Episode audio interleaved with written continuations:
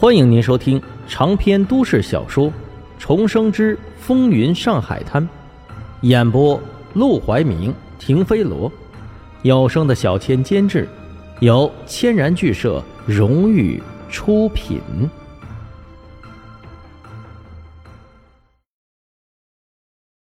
第二百七十四章，在洋人面前吃瘪。只是他们来得及，不曾仔细的打听，因此不知道。洋人的家里今天正在举办一个聚会。这个洋人的别墅位于外滩附近，背靠非常开阔的江水风景。西洋建筑外围着一大圈修建十分精致的花园，看样子属于欧洲那边的风格。杜月笙和马强生刚刚来到大门口，就见里里外外停满了各式各样的车辆，这些车都是他们平时见都没见过的西洋车。而在别墅的门口。则站了整整两排全副武装的洋人士兵，他们个个人高马大，平均比杜月笙和马祥生高出了一个头。看他们的时候，也是垂着眼眸，眼神中尽是蔑视。杜月笙和马祥生也不知道是怎么的，看见这些洋人就感到害怕。这一是他们怕打不过，二是惹不起，最主要的。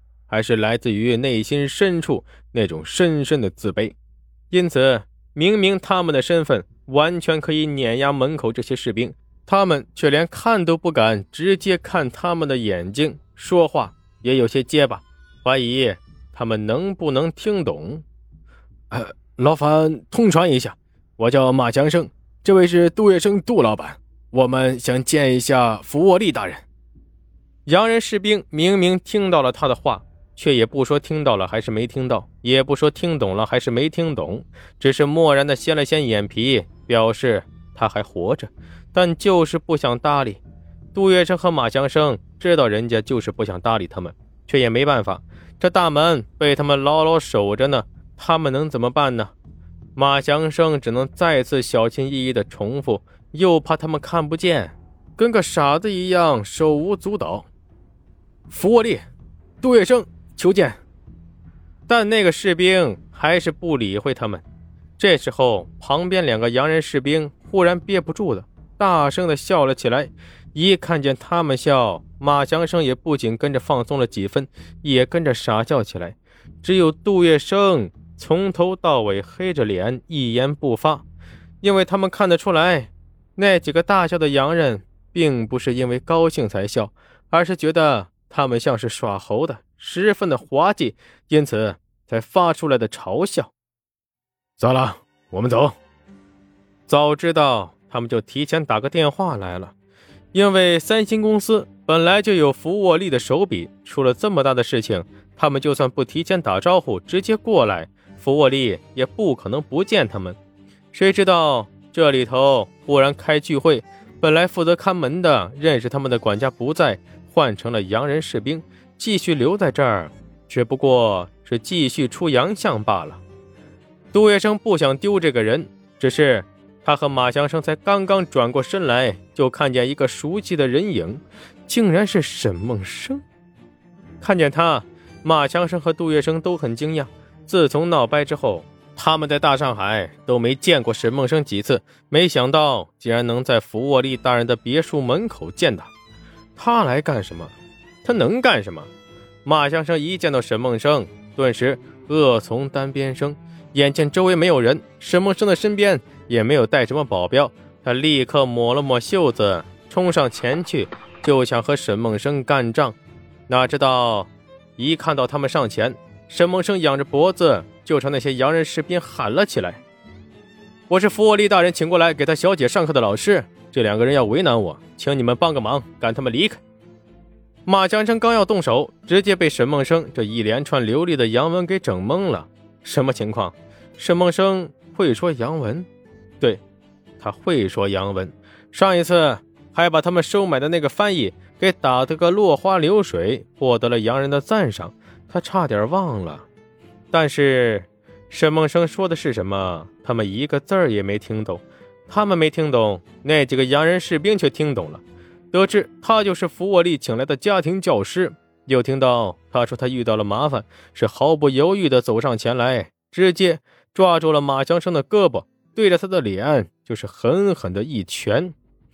洋人士兵的拳头那可不能和普通的人拳头比，个头就一顶一的大。这都不说了，再加上他们还是吃牛肉长大的，那力气恐怕两个普通人才能比得上。马祥生挨了一拳，虽然人没倒下，但是整个人却直接被打懵了，脑袋嗡嗡的响，整张脸像是打了拳麻一样，一点知觉没有。Thank you。沈梦生淡淡一笑，又掏出来两百块钱，塞给了帮他出手的外国人，然后在杜月笙阴冷的注视下，大摇大摆的走进了别墅。等他离开，那洋人士兵也拿着钱回到了别墅门口。眼见马强生逐渐的回过神来，便朝他吹了声口哨。等他看过来，立刻抬手勾了勾手指，满脸的挑衅。马强生只能当做没看见。别说他根本打不过，就算打过又能怎样呢？他们是洋人，而且还是有枪的洋人。走。没想到沈梦生竟然和福沃利直接搭上了关系，这件事是他们过去不知道的。现在必须认真思考其中的关要，继续留在这儿也没什么意思，只能先行离开。沈梦生进入别墅的时候，还是有点小小的紧张。他没想到刚才在外边会遇到马祥生，这小子对自己的杀意一天天的暴增。刚才那杀气腾腾的模样，他甚至不怀疑，只要马祥生逮到机会，就会不顾一切的杀了自己。虽然找洋人来教训中国人有点不地道，但为了自保，也只能如此了。想到这儿，他也只能先长长吐了口气，然后看向这个别墅的院子。今天沃弗利举办这个聚会，邀请的中国人很少很少，大部分还是住在法租界和公共租界的洋人。